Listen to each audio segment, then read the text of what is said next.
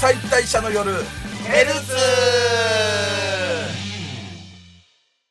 柊司俺の嫁、美平三平です。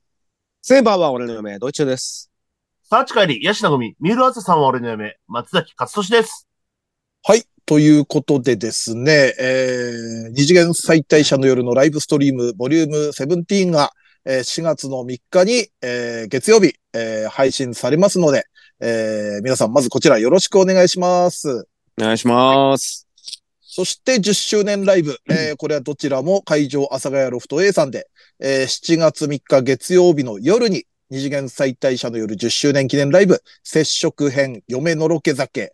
そして、えー10月7日土曜日の昼、二次元再退者の夜10周年記念ライブ、発動編、嫁ライブはじめ、えーもう前売りチケットも発売しておりますので、おおはい。詳細は、えー、まあ、二次元再退者の夜のブログ等で、えー確認して、ぜひぜひ前売りチケット買ってください。よ願いします。お願いします。ろしくお願いします。さあ、ということで、じゃあまた今週も今期アニメを語っていきたいと。はい。それではまずは今週はドイチューさんからお願いします。はい。えーっと、スパイ教室なのですが、はい。僕ちょっと、あのー見てなくて、はいはい。結構一気に見たんですよ。うん。ちょっと、すごかったなと思って。ほうほう。まあまあ、要は、その、前情報で行くと、まあ、女の子たちが、その、先生を倒すみたいな、うんちょっとコ、コロ先生的な話なうのかんうんうんなと思暗って。殺教室的な。 そうそうそうそうそう、そう感じなのかなと思ってて。で、まずまあ、始まった段階で、その、まあ、落ちこぼれの7人が集まったっていうので、で、えー不可能な任務に、え1ヶ月後に挑まないといけない。うんじゃあ、こっからどうやって鍛えていこうか。じゃあ、先生を、あの、参ったって降参させることができれば、あの、合格だみたいな感じでうん進んでいくっていう感じで冒頭始まって、で、どう進んでいくんかなと思ったら、うん。もう3話でうん。それを解決しちゃうんですよ。うん。この作品がね。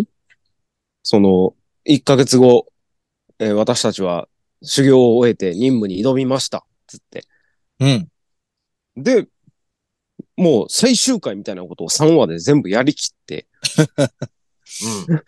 なんならその任務を終えて、うん。で、これから私たちの戦いはこれからだっていう終わり方を3話でするわけですよ。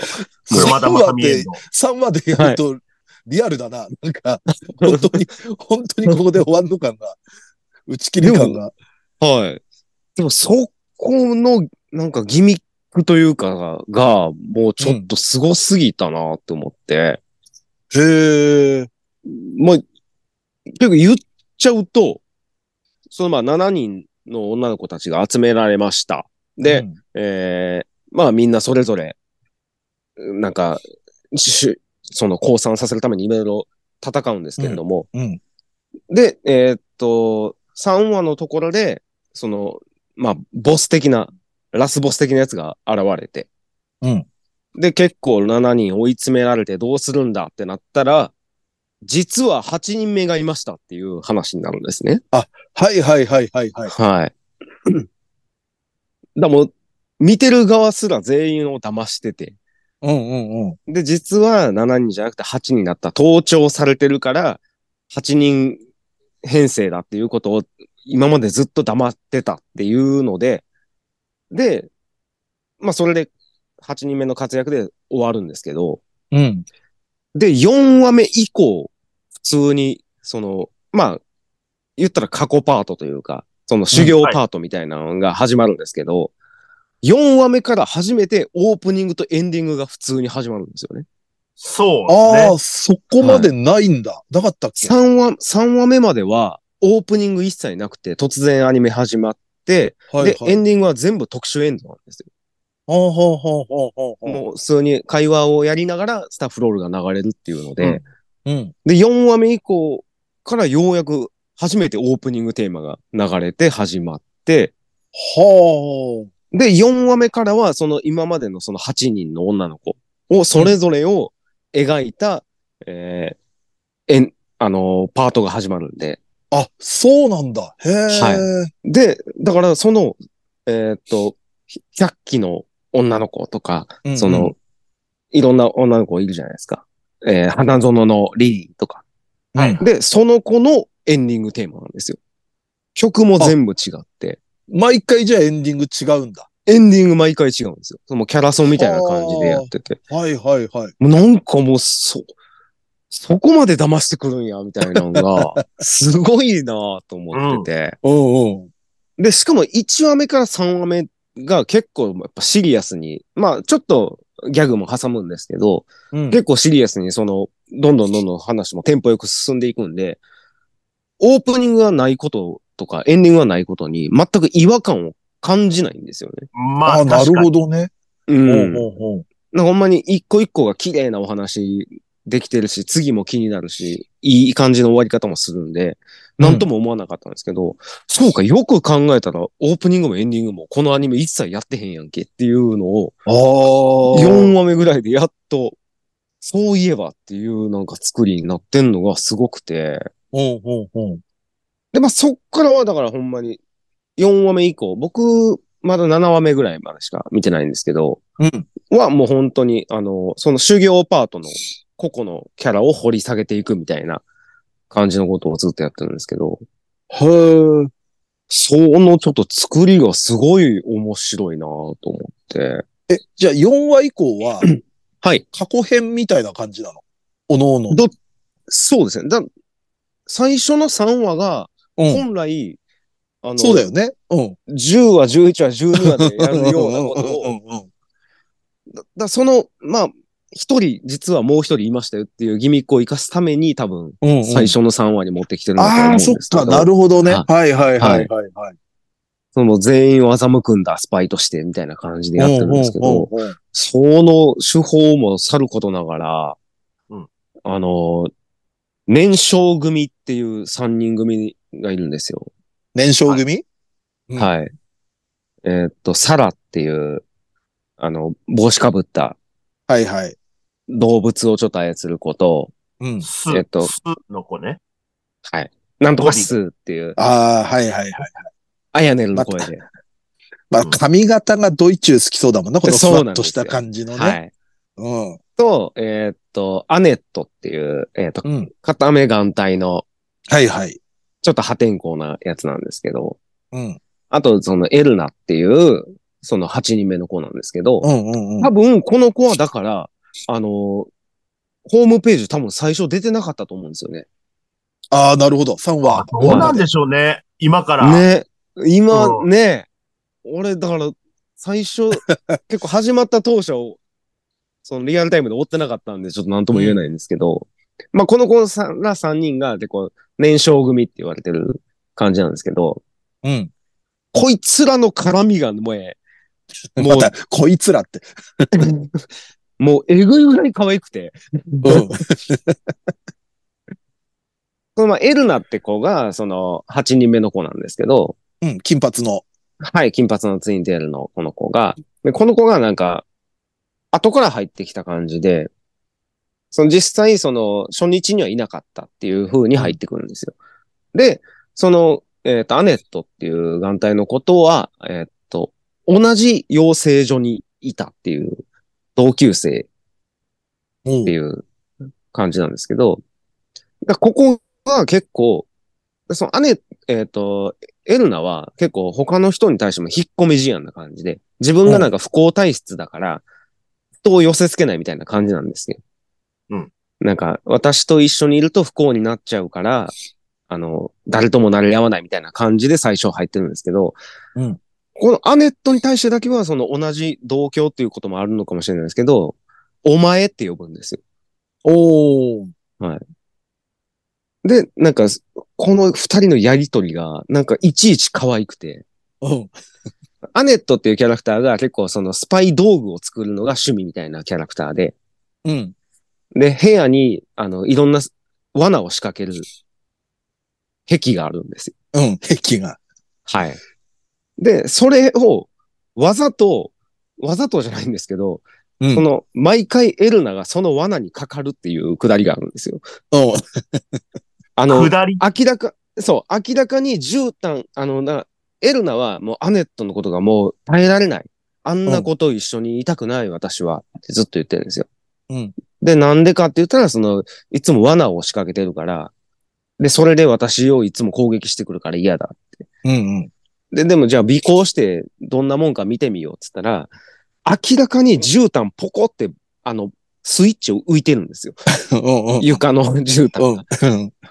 で、それをエルナが、あ、スイッチだって言って、踏むんですよ、毎回、うん絶対。うん。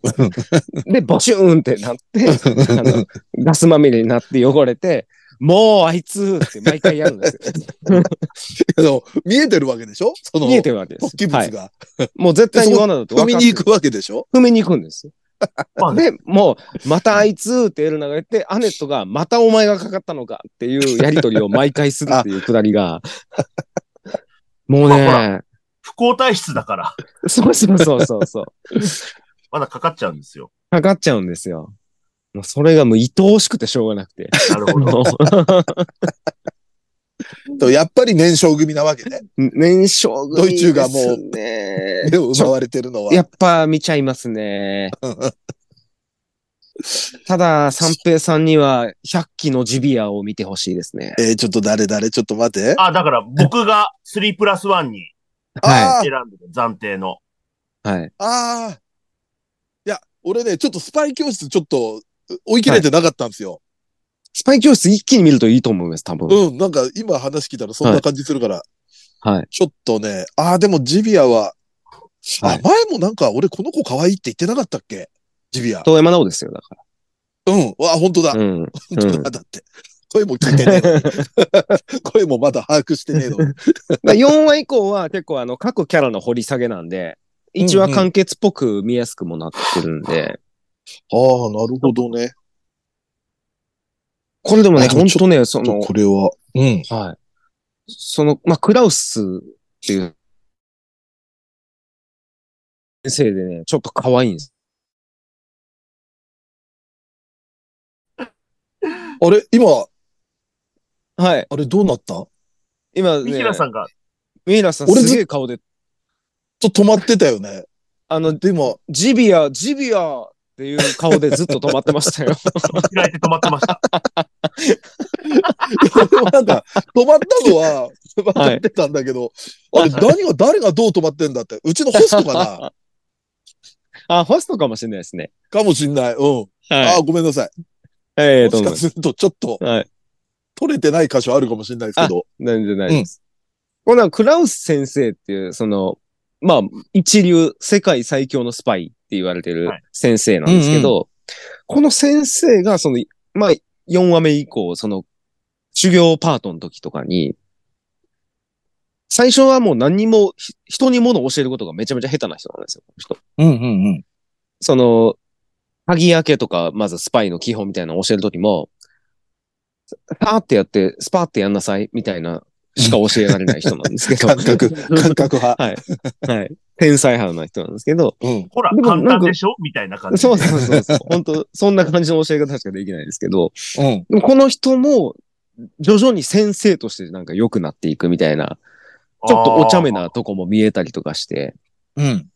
その、サラの飼ってる犬に、あの、私は動物も大好きなんだ、つって手出して、ガブって噛まれて、い痛いの我慢するとか、なんかちょっとね、お茶目な可愛い部分もあったりとかして、いや、このアニメはね、ちょっとすごく面白いですね。ああ、ちょっとこれはでも、うん。ちょっと今からでもちょっと追いかけよそうですね。そすごい、うあの、見やすいと思うんで、う。うんうん。なんか、じっくりキャラ掘ってくれるんで、すごい見やすくて、ちょっと今、結構、割と重要なネタバレもしちゃいましたけれども、うんうん。まあでも十分それでも楽しめると思う。あの、戦闘パートとかもすごいかっこよかったりもするんで、うんうん。意外とポップな見せ方をやってるんで、結構楽しめるかなと思うんで、はい。スパイ教室ぜひおすすめでございます。了解しました。はじゃあ、次、松崎さん、行ってみましょう。はいえっ、と、 鬼舞なんですけど、うん。 2枚、はい。まあ、あの、年少組といえば鬼舞なんですけど、まあまあ。まあね、僕ね、もう、改めて、うん。はい鬼舞のね、朝日みたいなキャラ好きだなって思いました。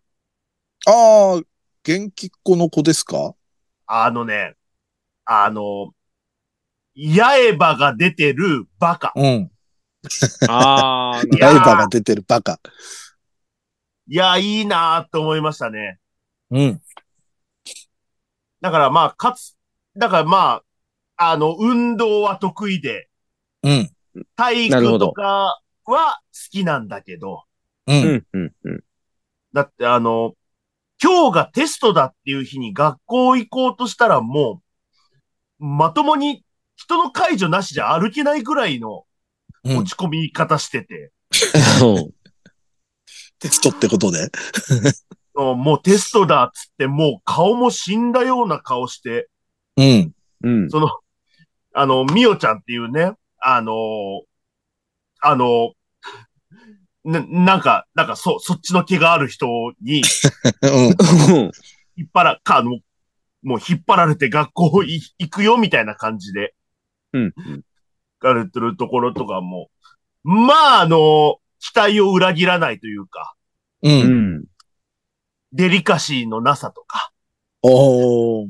だからそのね、あのーまあ、まひろちゃんというか、まひろくんに対して、うんはいはいやっはぱりその、初めて、もう初対面の時に、まあ、あの、結構、あの、ひどいこ、ひどい言葉というか、うん。うんあの、雑な言葉を投げつけたりとかして、うん。まあう、ぐうたら、ぐうたらなんだよ、ろうみたいな感じのことを言って、うい。ん。。それで逆にまひろが、あ、あの、その、あの、人になんか、よく見せようとしなくていいんだ、みたいな感じで気が楽になったりとか、うん。う。ん。いい方に持ってきたりとかするんですけど、うん。やっぱね、基本的にやっぱこういう、なんでしょうね。まあ、ショートカットでもあるし、なんかボーイッシュな、八重歯のバカってやっぱ僕好きですね。おー。なるほど。あの、みんなでお泊まり会した時とか、もう、いち早く枕投げをしようとしたりとか、ああ、なるほ ど。。それ修学旅行じゃないんですよ。うんあの、まひろちゃんちでですよ。人んちで、4人で布団で寝てて、うん。まあ、お、まあ、お姉ちゃんというか、妹というか、あの、うんみはりちゃんが、あの、はいはい早く寝なさいよ、みたいな感じで言って、うん。部屋のドア閉めた途端に枕ポーンってなりますから、 やっぱこういう元気っ子は僕やっぱ好きですね。元気っ子というか、活発な子。はいはいはい。ちょちょっと、アズマンが神楽的な感じ。あーなそるうほでどすね。うんえマグラともちゃんの感じか。あずまんがかぐら、えっ、と、ラキスタミサオ。うん、ななるるほほど。ど。なるほど。あーなるあの感じが僕はね、好きなんですよね。うん、うん、うんうんうん。語尾もね、うんあのーな、なんだっけな。なんとか、えっ、とね、なんとかだぞだったかな、確か。あー、いいね。。違うんなだるぞほ、どねみたいなことを、なんか、はいはいはい。ちょっと違ったらすいまだせん。ぞちょっと、はい記憶がちょっとあやふやでちょっと申し訳ないんですけど。はいはうん。でもね、あの、語尾の付け方とかも、ああ、もう、あわかるわかる。ああ、これ正解正解正解。あ、あありがとうございます。よかったよかった。っていう感じなんで。い。割とね、やることなすこと、あ、もうこれでいいんだ。アニメってこれでいいんだよっていうのをね、うん。うん。あのー見せつけてくれる子なんでね。うん。やっぱりなんか見るたびになんかこの子は、あの、女性としてのタイプかって言われると、もしかしたら違うかもしれないんですけど、う。うんん。だから好きなキャラクターではありますね、こういう。はういん。うはい。ん。キャラクター像みたいなはい。感じでは。これみんなスカート長いんですね。ねそうだよね。俺、俺ちょっと、あのー、今風の感じじゃない結構よた溜ね。まってて、うん。見てないんああですけど。いや一、応俺制服でもすね。うん鬼舞はね、楓ちゃん、あの、ギャルの楓ちゃんが出てきたあたりから、あ、止僕まっも、てて、僕もそうなんですよね。で、最新回をたまたま見たんですよ。はいはいはいそしたら、あれ可愛い子いっぱい増えてると思って、はい。そうそう、その一人が朝日でしたし、あと、もみじちゃんとみよちゃんか。知らない子いっぱい増えてて、みんな可こ愛いれなも。ちょっと、うん、あのー、また改めて追いかけないとと思って。じゃあね、ちょっと、はいはいあの、言っておきたいのが、うんはいあの、まあ、まひろちゃんって、お兄ちゃんなんだけど、なんかね、うん。あの、うん平日に家の外を出れるようになったりとかして、そしたら、補導をされてしまって、うん。だからその、中学、学、明らかに中学生とかなのに、この時間にいるのおかしいみたいなはいはいはい。うん感じになっちゃったりとかして、あの、中学校に編入させられるんですよ。ああ、なるほど。ああ、それで相関図そういにう同ことか級生ってなってんのか。そう。っていうので、でうんうもんここでも、やっぱりもともと男の子ですから、うん。ううん。ん。あのー他の回でもあったような、えー、なんでしょうね、その、間違えて男子トイレに行っちゃうとか、ああ、なるほどはいはいあと、体育の授業なのに普通に教室で着替えようとしちゃうとかがあって な、るほど。あーはいはいはい。それで、あってなってる男子、うん。結構可愛いです。はいはい。あ、男子が。男子がなるほ。ど。な周りるほのど。リアクションが。なるほど。なんかね俺も映画館でおしっこちびってるとこで止まってるからな、このアニメ。ああ、俺も多分そこで止まってた。 ー あー、そうですよね。なかなか豪快な回でしたよね、あれ。はい。そうかそうか、楓ちゃんがそうかそうか、出てきたってこそとうだそう。そうですね。母性を発揮する回ですうね。ん。ちなみに、ああの、かうんはいあの後もう一回、あのーお漏らししますんで。味しめたんそれがもう癖になっちゃったのかな、もう。で、漏らすのかは、 見てみてのお楽しみ。なるうほどわー楽しみ。どこで漏らすか、ごご期待。はいおお。そっか、そっか。まひろくんって、本当は大学生くらいだったりするんだっけ高校だ生って、見張りのお姉ちゃんってことは、見張りのお兄ちゃんっておこと兄ちゃん。うです。ん。お兄ちゃんですよね。みはりちゃんとかは、あ、でも飛び級なんだ、見張りちゃん。そうそうそう。みはりちゃんはそうです。本み来はりちゃんたちは高校で生ぐも高らい。校生だよね。あ、そうか。じゃあ、楓ちゃんと同い年だから高校生か。でも基本的には、あのーニートだったんで、引きこもりの。うんうん。だから、大学生ぐらいの年齢かもしれないし、うんうん。もしかしたら社会人ぐらいの年齢かもしれないんですけど。 なるほど、なるほど。それが中学生編入されますか。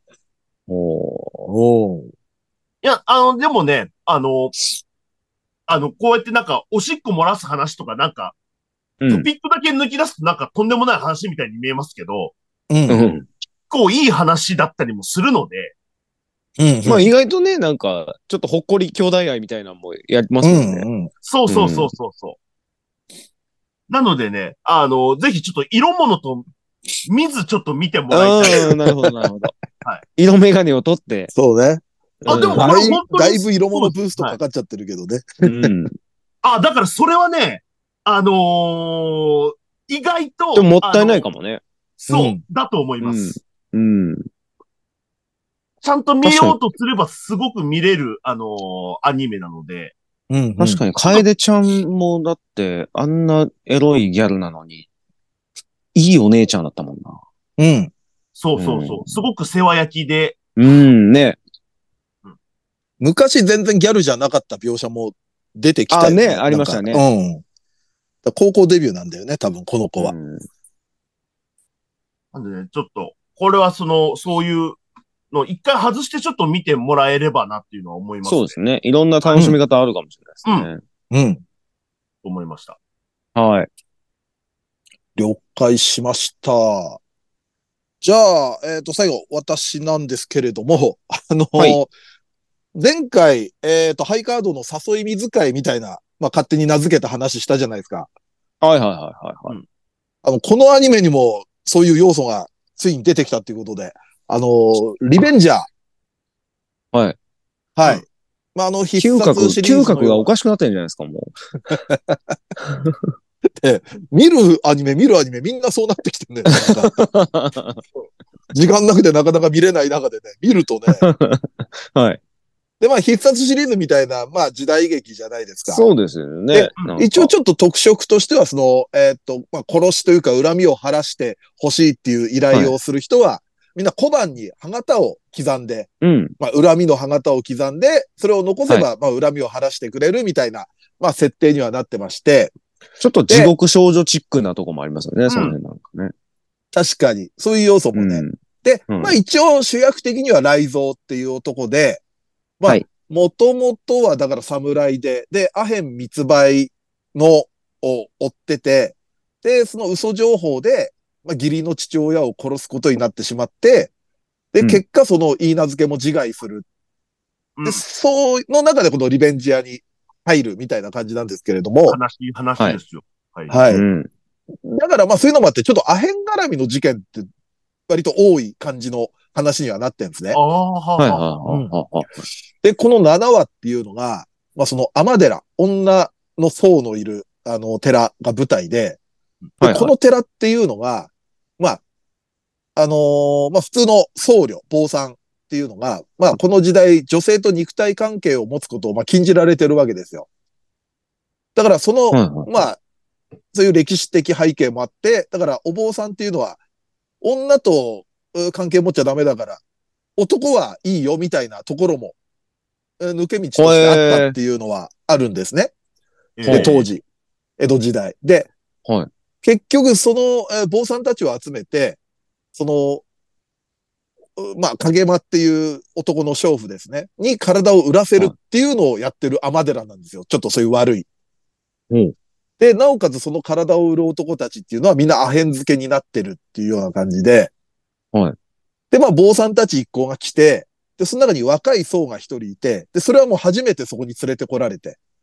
で、あのー相手を当てがわれて、で、その相手っていうのが、えー一之丞っていう、もともと武家だったかな武家じゃないか。まあ、そういうちょっと高貴な、割と、はいはいえーしっかりした身分のやつが、あのーいろいろあってそういう、えー男娼婦になってしまったっていう。はいはい。で、まあその一夜のまぐわいがあるわけです。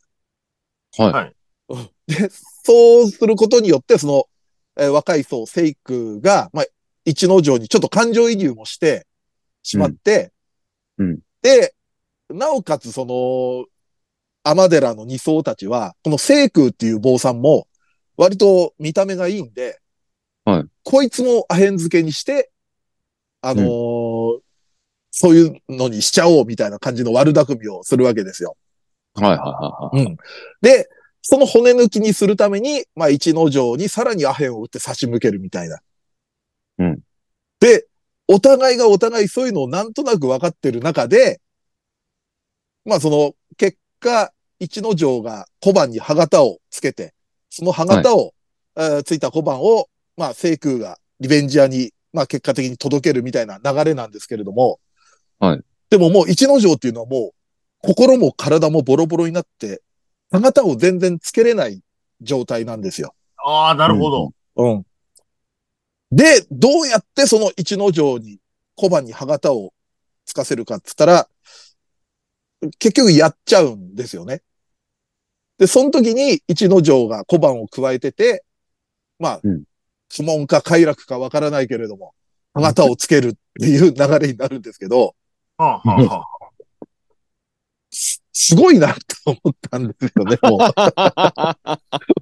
正直、どうすりゃこんな発想にたどり着くんだろうみたいな。いや、確かに。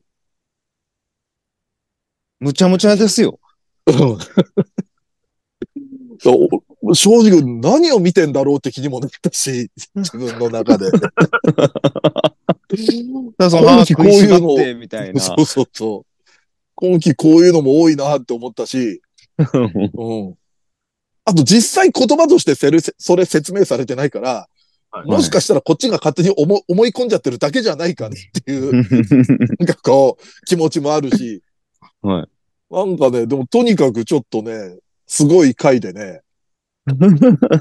でも、なんか、小判に歯型っていうのが、この回のために付けられた設定なんじゃねえかぐらいの。そうそう本来普通の小判でいいわけだしね、なんか。そうですね。 まあ、サインとかでもいいわけじゃないですか。死ぬななんかね。うん。うんうん歯型ってなると、やっぱり、うーって食いしばるというか、うん。だから、この7話のプロットありきで逆算して、あなたを、あじゃあもう1話からつけましょう。2話 からあなたつけましょう、みた いな。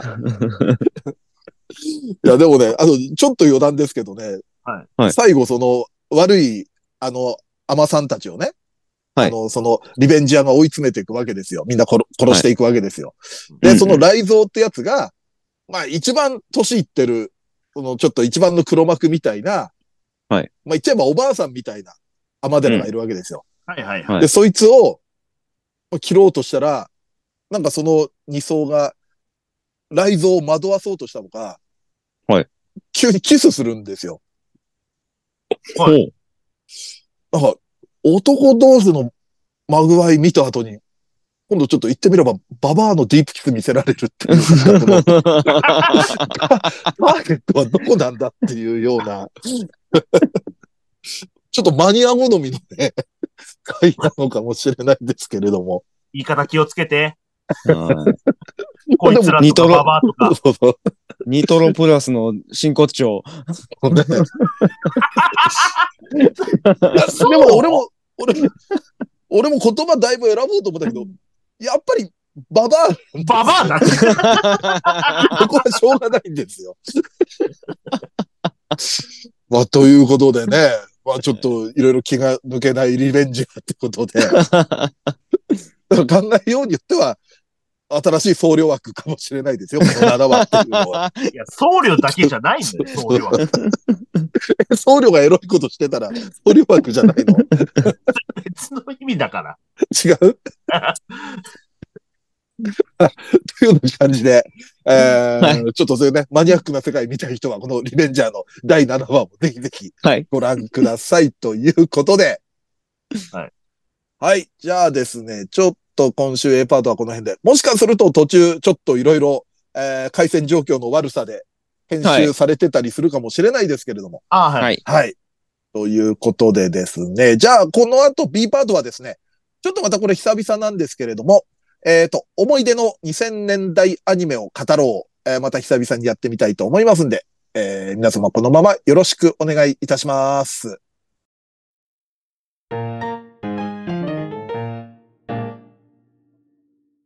思い出の2000年代アニメを語ろう2003年上半期イ編。エーイわはい。まあ、ちょいちょいやってるコーナーですけれども、ー。はういん。えーと、まあ年代ごとにですね、思い出のアニメをちょっと語っていこうっていうのをもうずーっとやってて、えーようやく2003年の上半期、まあ1月から6月放送のアニメというとこまでたどり着きました。はい。最初は70年とかから下手すとやってた。なんかめちゃめちちゃ昔ゃ。ねからやってた気がします。うんすいません、70年だったら僕、生まれてないんあ、ですそけっど、か。じゃはあ、い僕80も年か。そっか、すいません。あのせめて80年代だったはずです。ちょっはとい私の基準でちょっと考えてしまいまして。いや、今日この収録前にライブあったんですけど、それもちょっと実に年齢層の高いライブだったんでね、ちょっと麻痺、麻痺してますね。 はい。ということで。で。 ということで、えー2003年1月6、えー1月から6月。じゃあ、はいドイッチューさんから行きましょうか。僕やっぱ多分この辺って全然見てないなって、やっぱ改めてちょっと見て思こいのました。コーナーの時、最近土井さんその感じですよね。いやまあね、 あのね、この、なんか年代別でやってるから、うんうんもうあと数年俺多分見てないとかなりますよ、 多分なるほど、もなんだような。完全に。そうそうだよね。そういう時期あるからね。はい。だからゲームとかやったらまだ、えこのなるほど、年なるほ発売ど。とはいかはいはい。やってたかもしれないですけど、でもまあアニメ、がっつり見てた記憶はないですけど、まあ原作と、曲が好きやったのはエアマスターですかね。ああ、はいはいはい。なるほど。はい好きそそうですね。まあ、柴田よくさん先生結構好きっていうのもあって、う。うん。あれ、エンディングがあれじゃないかよ。マキシマムザホルモンかなんかそうですまあホルモだンったよね。うん。はい。書き下ろしのうんうん曲であ、そっか、書き下ろしだったんだ、あれ。そうですね、あの、そそなんかエアマスターの、なんかそれっぽい歌詞でしたよ、全部。あれ確か。うんうんうん。飛べ空のマスターとかそういう曲ですから。これはまあ、だ内容云々よりもまあ、うん、その曲で覚えてる感はありますね、確かに。うんうん。うん、エアマスターは。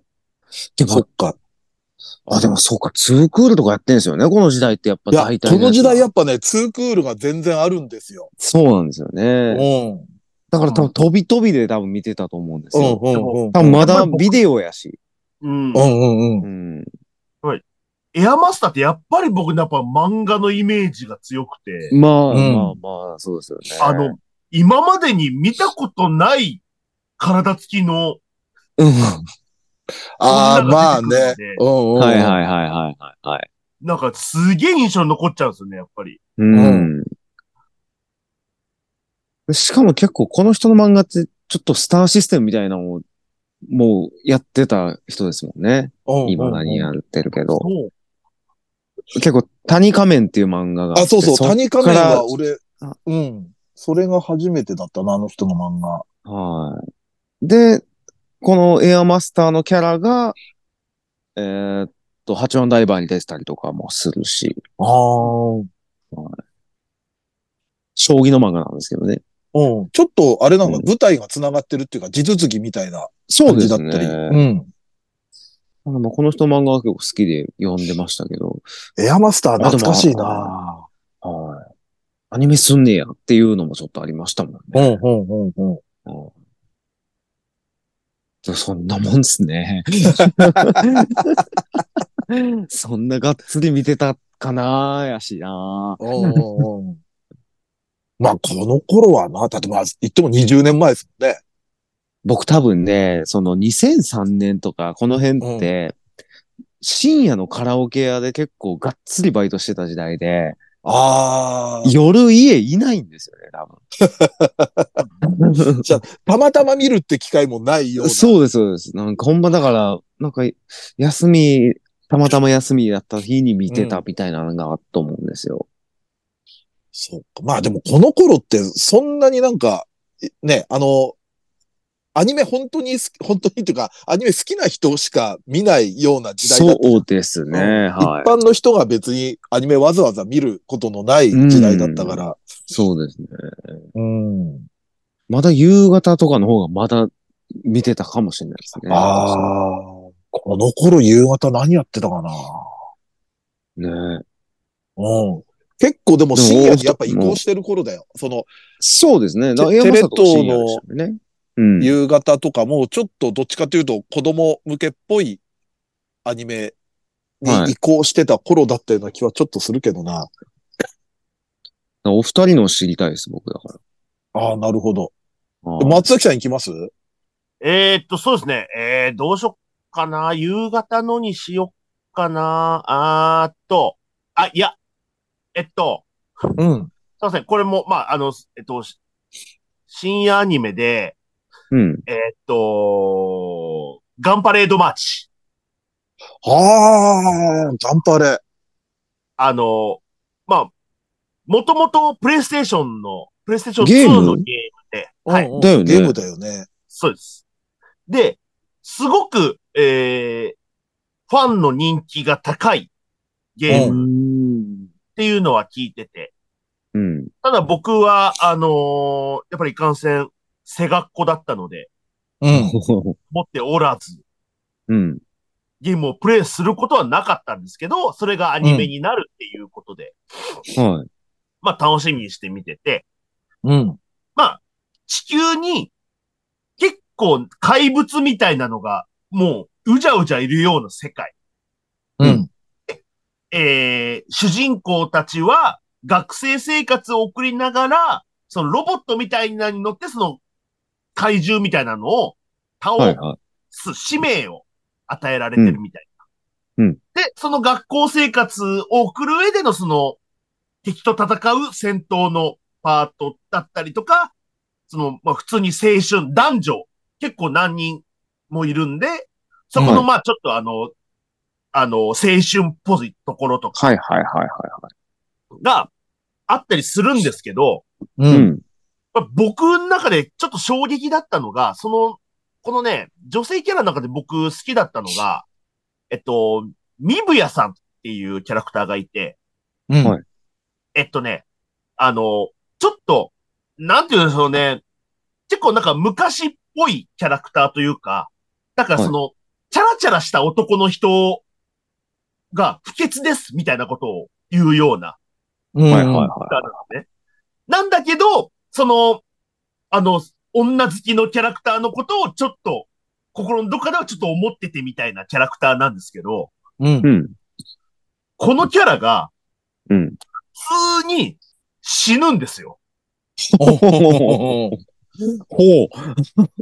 死んだーと思って。うんまあ僕、その、あまりそういうアニメ、そのロボットアニメ、ガンダムとか、ううんんうなんか殺伐したアニメに触れてこなかったので、なるほどは。いちょっと、ダメージがでかかったんですよね。ん。なるほどあ。死ぬんだ みたいな感じはで。なまあ、原作のゲームでも、なんか割と、あの、死にやすいキャラクターではあるらしいんですよ。どうやら。うん調べたら。うんうん。そのコンピューターに操作任せたら、なんかどんどん前に出てって、攻撃を受けてしまうみたいなキャラクターらしいんですけはいど、うん。なんかそれがなんかもうショックで、ちょっとしたトラウマになってるんですよね、このアニメ。へえ。でもね、キャラクターとかはね、全員いいし、う。うんん。なんか時代もね、1900何十何年、ちょっと昔っぽい。うんうん。うん。だ日本を描いてて、舞台が熊本っていう、うん。ほう。これはね、ちょっと、あーまあ、もっと詳しい人は、ガンパレ、もっと好きな人はいるかとは思うんですけど、うん。印象に残ってるのは、こういう感じだったなっていう印象ですね。うん。うん。なるほどね。当時、アンソロコミックとかも買いましたもんね、これ。ええ、あ、じゃあおー結構そこまでハマってたんだ。はい。了解です。じゃあ、次俺行きますね。はいうん。この時代だったんだなっていうのが、もう20年前かとも思ったんですけど、7か17分の6。おーはい。まあ、ちょっとこれ、作者は懇意にさせていただいてる八神健さんだったりもするんですけれども。。はいまあ、設定としては、その、まあ、成績優秀だけど、ちょっと当たりが強いクールビューティーで、ちょっとまあ、クラスでは、ちょっと嫌われてた女の子の、キリサトナナか17歳が、まあ、えっ、と、階段から落ちた事故のショックで、精神が6歳の頃のナナカになるみたいな感じの話で、で、まあそれを、まあほぼこの人も主役と言ってもいいんですけど、なぎはらねんじっていう、まあ幼馴染のちょっと不良っぽい子がいたり、であと、もともとはちょっといじめグループのリーダーだったんだけれども、雨宮さんっていう人が、まあちょっと友達になったりみたいなのがあって、はいで、その、ななかが6歳になってるってことを、まあ、この二人が、基本的にはこの二人がクラスメートには隠すっていう、ちょっとドタバタありつつ、まあ、ラブコメの要素もあって、でもちょっとその、大元の話もあるから、そのストーリー性の強いドラマっぽいのがあって、これすっごいハマっ、まあ、原作、どっちが先だったかな原作先に読んでた気もするんですけど、チャンピオンで連載してて、うん。おーやっぱハマりましたね。だから、後々八神さんと知り合いになるとき、なったときは、あ、七かの八神さんだとは思いましたしね。うん。うん。これはね、なんか、全年齢向けに安心して楽しめるアニメだったと思いますよ。うん。ちょっとまあ、おい、まあ、ラブコメならではのお色気っぽいのも、なくもなくはないですけれども、はいなんかね、ハートフルな感じで。で、あのね、結構その、いろいろ2003年何やったっけって調べて、で、あ、そっか、このアニメあったな、みたいな感じで。で、調べるとね、意外とこの辺ね、ホームページまだあったりするのよ。アニメ版の。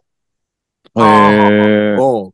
で、ちょっと懐かしかったのが、あの、今でもあらすじみたいのあるじゃん。何話とかの。ああ、はいはいはい。ね、あの、ストーリーみたいなくくりで。うんで、そこ押すとね、すんげえ俺的には懐かしかったんだけど、未だにそれのし、なんか仕組みが残ってんだけど、今ってまあページごとに変わるじゃん。ストーリーってやるとページが全部変わるでしょ。はいはいね。で、こう、項目が出たりするじゃん。あの頃ってね、なんか小さなウィンドウを開くのよ。あうあ、ーん。はいはいはいはい。でね、これね、ぜひ、ナナカとかのね、あの当時のホームページまだ残ってたら見てほしいんだけど、開くとちっちゃい小窓があって、そこに文字でバーってあらすじが書いてて、で、それをま、またクリックすると2話目に飛んだりしてね。結構それ含めてちょっと懐かしい気持ちさせられましたね、今回調べて。うーん。いや、これはね、なんか調べたけど、配信で見れるのが見つけられなかったんだよな。今でもちょっと、アニメ見返したいと思うんですけど。アメミヤさんも17歳な中も好きだった。でも松崎見てたでしょ、これは。はい。うん。作も読んでましたし、これうんうは。んうんうん。うーん。じゃああの多分アニメ12話だから原作のラストまではフはいォローできてないとは思うんだけど。し、ヤガミ先生はその前のジャンプで連載してる頃から僕好きだったんで。はいはいはい。うんえーっと、ソカリターンズ。ソカソカリターンズズねはいはい。そうだ、あれ持ってんな。いやー、だからこれはね、ちょっと機会あればみんなで見てみたい作品ではありますね。ね7の17分の6。実況しましょうよ。ねぜひぜひこれは、はい作者も読ん で、うナん。ミさん読んで、ゲストで。うん。いや、でもちょっととりあえず、まずは7か17分の6で。はい。なるほど。じゃあ次、ドイツさんいけますどうっすかでも、ガッシュがややってたんですね。ああ、金色のガシュベル。金色だガッっけシ金ュ、色だガっッけシュベルです。金色のガッシュベルですねはい。アニメはベルがつく。そうですね。うんうん。うん。あ、そっか。ガッシュベル。はい。ガッシュは、アニメ、まあ原作すごい好きで、うん。まあ当時サンデーも買ってたし、で結構曲が流行りましたよね、ガッシュに関しては。俺なんかね、オープニングの曲が CD で買ったような記憶あんな。あんま良かったから。はい。とか、あの、あの、母音の曲とか、はいはいははいい。はいは何い。でしたっけあの、あれ何でしたっけあれ。あの、父をもげみたいな。あの辺が、やっぱ、そこの印象が、結構、まあ、ガッシュ自体が結構原作で、途中で曲が流れ、うんうん。歌う、歌うキャラみたいなのが多かったりしたんで、うん。それにちゃんと曲がついたっていうので、結構なんか、普通に CD とかは持ってたかもしれないですね。アニメがっつり見てはなかったですけど、なんか、ええ曲多かったイメージが、きそんな記憶があるなーって。時間帯なんか朝とかやってた記憶あるけど違ったかなあーででも、でもまあ、やるなら朝か夕方じゃないですか。下手したら。うん。多分日曜だったんじゃなあい、かな。なんかそうそうそうそう、日曜。曜でもそれ考えるとワンピースの前なのかなそんなことねえか、2003年だと。ああ。ワンピースってどうなんだろうあれでもワンピースがそもそもサッカー、最初は朝じゃねえ最か初はだって朝じゃないですね。そうだね。はい。夜で今朝だけど、もとも夜ですと夜だよね。はい。 7時台とかにやってたか。確かそうです。ガッシュベルの前後あれですね、デジモンやってますね。あああ。ということは、え富士、あ、富士か。富士です、富士。うんうん。だからもうあ本当に今あの、あの、ワンピースとかやってる。ああ、なるほど、なるほど。そっかそっか。枠としては今のワンピースの枠だ。うんあ、うんその前の時間か、でも。でもそれこそデジモンの枠か。うん。ちょっと前までなんか鬼太郎やってた枠です。そうだね。ああ。そっかそっか。ワンピースよりはちょっと早いのか、時間帯が。 9時から9時半。うん。ね。ワンピースが9時半からなので。そっかそっか。そうですあ、ね。で、デジモンに挟まれてんだ。デジ モンフロンティアとデジモンセイバーズに。あーガッシュはね、やっぱ原。でも見てたな作も良かったし、今2やってますからね。ああーあ、オープニングテーマ、かさぶただ。ああ、そうだこ。れ多分、うん、これ多分俺買ってるわ。いい曲でしたよね。うん。今ね、2もちょっと話題には多少なってますもんね。おーそのあーなる数ほどね数年後の話みたいなのを今連載してるんですよね。ラッシュ。あ、割と去年くらいから始まったんだ、2は。そうですね。多分ウェブ連載みたいな感じでやってるんですよ、今確か。うん、うん、うん。はあ、あ、でも懐かしいな、あーパッシュ。そうですね。うん。なるほど。はい、そんな感じです。了はい解。です。松崎さんどうでしょえー、どっちかなあーでも、あー宇宙のステルビアうああ、来たとね、うん。これはまあ、まあ僕の、うん。だから当時、もう東京出てきてて、アニメとかをあまり見なくなった時期ではあるんですよ。うん、うん、うんうん。ちょっと余裕がなくなったりとか、うん。そうですよね。とかもあるんですけど、その中でも結構見てたアニメで、これは俺もハマってたな。あのー何が良かったかって、うん。あの、まあ、あの、未来の、うん。まあ、未来の、まあ、あの、地球を飛び出して、まあ、宇宙の学校で、なんか勉強する少年少女たちのお話なんですけど、うん。うん。まあ、勉強というか、その、地球に、その、災害がやってくるから、それを守るための、その、宇宙でのそのロボットの操作とか、うん。を頑張ってなんか覚えようみたいな感じの学校に通う少年少女の話なんですけど、地球防衛のためのなんか育成施設みたいな学校ですよね、だから。うん、うん、うん。うん。なんかその中で、まあ、あの、誰と誰が、あの、なんか恋人同士になったりみたいな話とかもあるんですけど、うんはい僕がこれで好きだったのが、結局ね、さっきも言ったんですけど、うん。人と戦うっていうのが僕やっぱり苦手で、おーでもこれって、災害が相手だから、敵がいないんですよね。ああ、なるほどまあまあ確かに。はいはいはい。だから、みんなでこの危機を乗り越えようみたいな感じのが僕すごく好きで。おうーん。で、まあ、それに、プラスして、そのキャラクターの可愛さだったりとか、うん。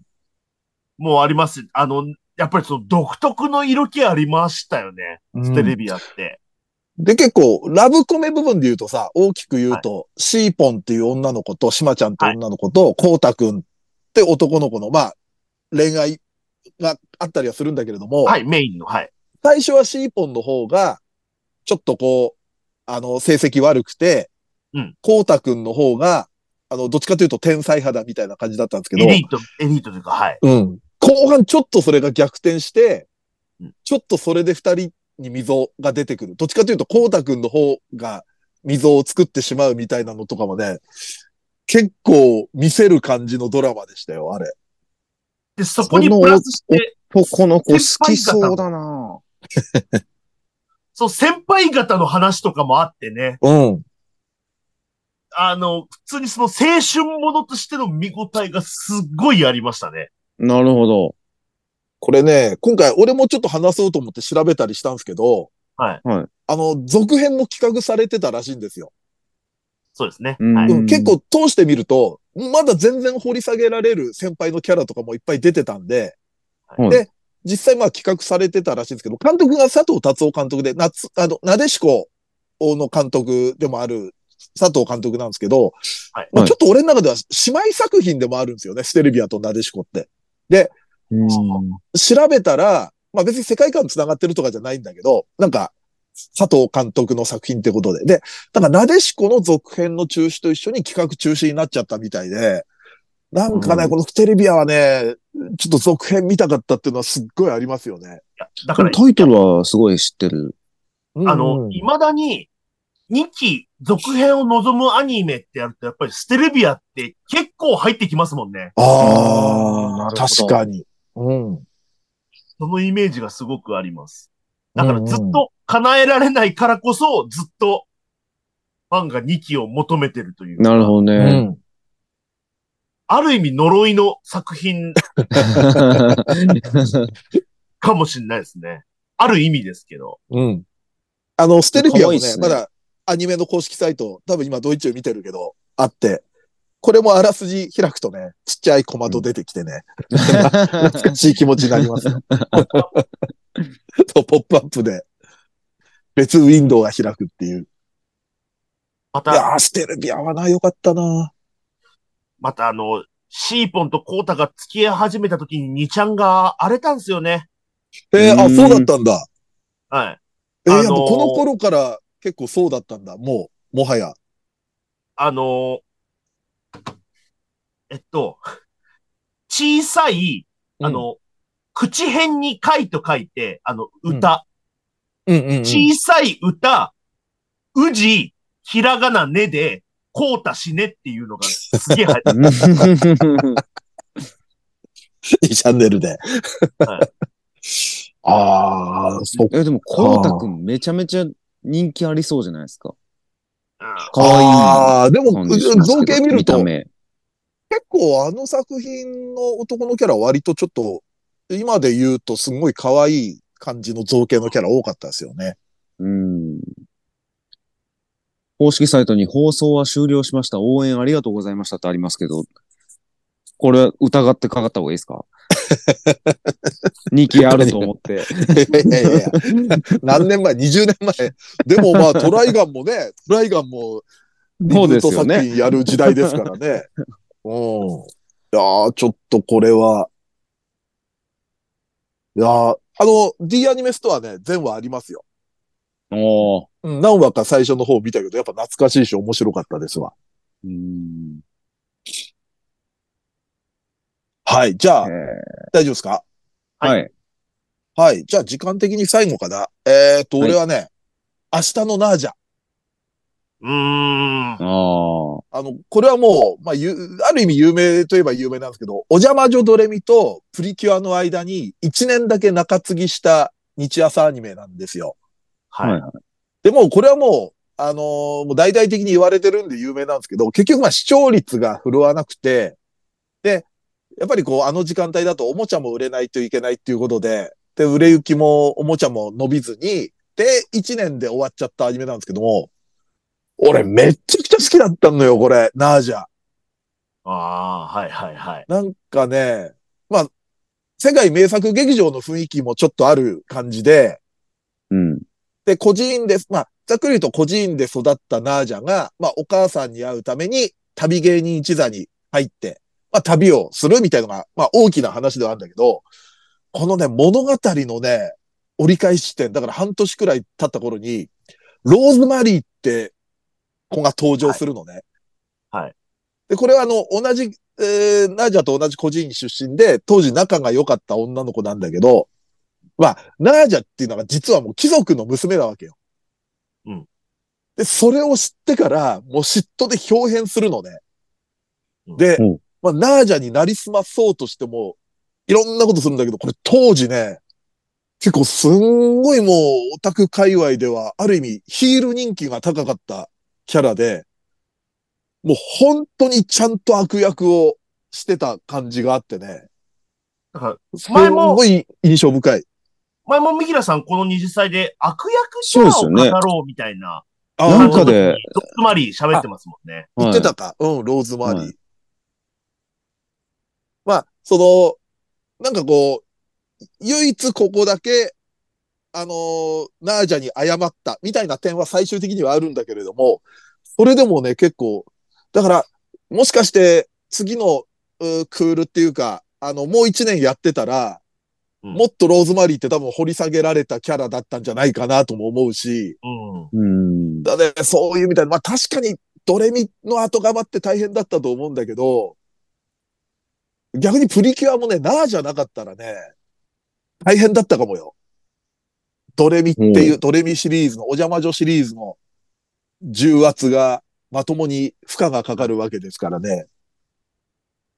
確かにでも、ローズマリー可愛いっすね、見た目。あ、シシドルミさんですね、で CV は。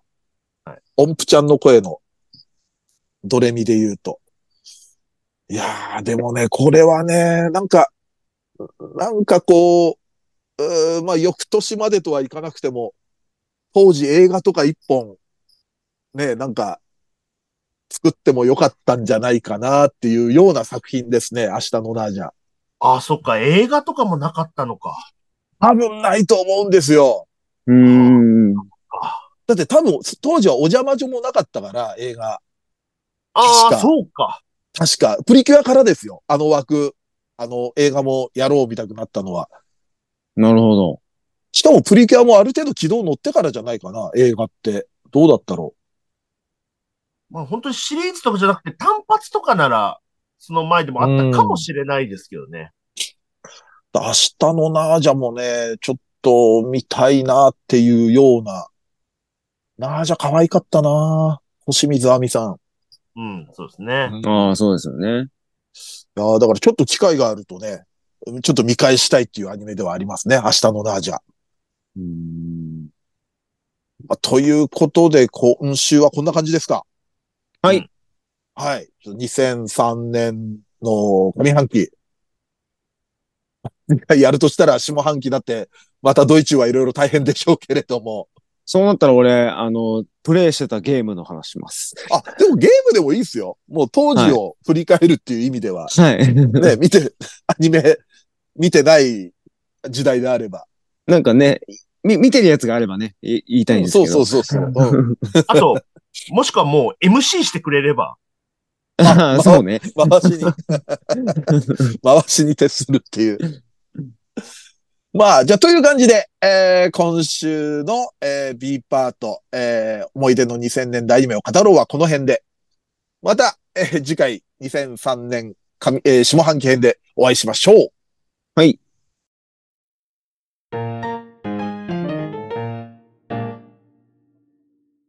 はい。ということで、エンディングです。はい。今回ね、ちょっと収録と収録の合間がタイトだったりしたんで、えっ、と、感想ちょこっとだけになりますけれども、読んでいきますね。はい。はいありがとうございます。はいえー、10周年記念ライブのタイトル、接触編と発動編ということは、全編アビ共感でショッキングなクライマックスを迎えるんですねっていう。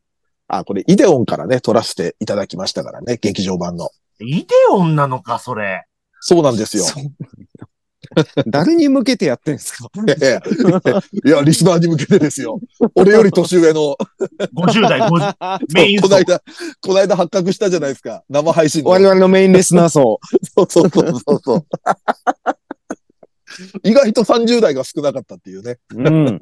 おはい。ということで、ぜひぜひ、ライブの方もよろしくお願いします。ぜひお願いしま。す、皆さん。はい。そして、えー、三平さんの同期は、まあこれアニメの芸人としての同期誰かみたいなのやりましたね、この間。はいはいはいはい。三平さんの同期は、私が子供の頃見ていたアニメと完全に一致していましたって。若い層からの感想も。 で、私の社会人としての同期は、軽音2期と仮暮らしのアリエッティでした。へえ。えー、あ、同期の企画面白いですねなるほどそっか社会人の同期、軽音2期って、そっか。あ、でもあれももう10年くらい前か、2期。そうですね。我々が社会人経験がないからよくわかんないですね、それ ね。 確かに。確かに ね。さあ、えっ、と、こちらアニメ実況の感想ですね。はいはいえー、足立と島村1話のアニメ実況。どちらかというと、足立が島村に対して執着してた印象でしたが、1話の段階ではお互いにレールを外れた者同士、親近感を抱いているものの、まだ距離がありました。自転車の行動範囲ですぐに、えー、戸建てがポツンとあるくらいの田舎感になるのも舞台装置として良かったですという。うん。えーちょうどこ、そうですね。あの、足立と島村が更新されましたので、アニメ実況。ははい。ぜひぜひ、皆さんアニメ実況の方も見てくださいい。。ぜひぜひ。うん。ね、リクエストとかもね、バンバン。そうですね。受け足立付けておの島ります村んではリクエストでいただいたやつですもんね。は面い。白かったですよね、久々に。ね、うんまあ、。久々にそういう見れる機会あるっていうのはね、うん。いいですからね。さあ、じゃあですね、えっ、と、まあ、そんなニコニコチャンネル二次祭のアニメ実況は、えー月2回配信で月額550円。過去の生配信のアーカイブもすべて見れますので、ぜひ皆さんご登録よろしくお願いします。お願いします。そして VTuber ユニット、メルコネさんとのコラボ、えーメルニジの YouTube が、えー配信されております。毎週金曜20時更新ですので、えーぜひぜひ皆さんご視聴、チャンネル登録、えー高評価等よろしくお願いいたします。お願いします。このラジオはツイッターでの感想と宣伝を求めております。ラジオを応援したいなと思われましたら、番組を聞いての感想、オタク話など、何でもツイートしてください。ツイートする場合は、ハッシュタグ、ひらがなで二次祭をつけてください。ツイートは番組内で取り上げますが、ツイートの場合は基本的にお名前は明かしません。この番組のリスナー数、知名度を増やすため、番組関連の話題をバンバンツイートしてください。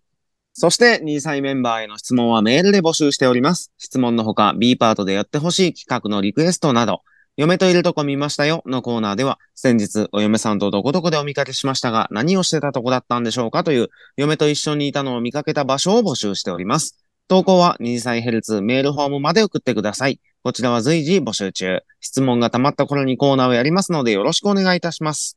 さらに番組 CM スポンサー募集、イベント出演や番組ゲスト、MC 仕事等の二次元再大社の夜としての出演以来、二次祭ライブの運営をしていただける企業事務局などございましたら、二次元再大社アットマーク yahoo.co.jp まで送ってください。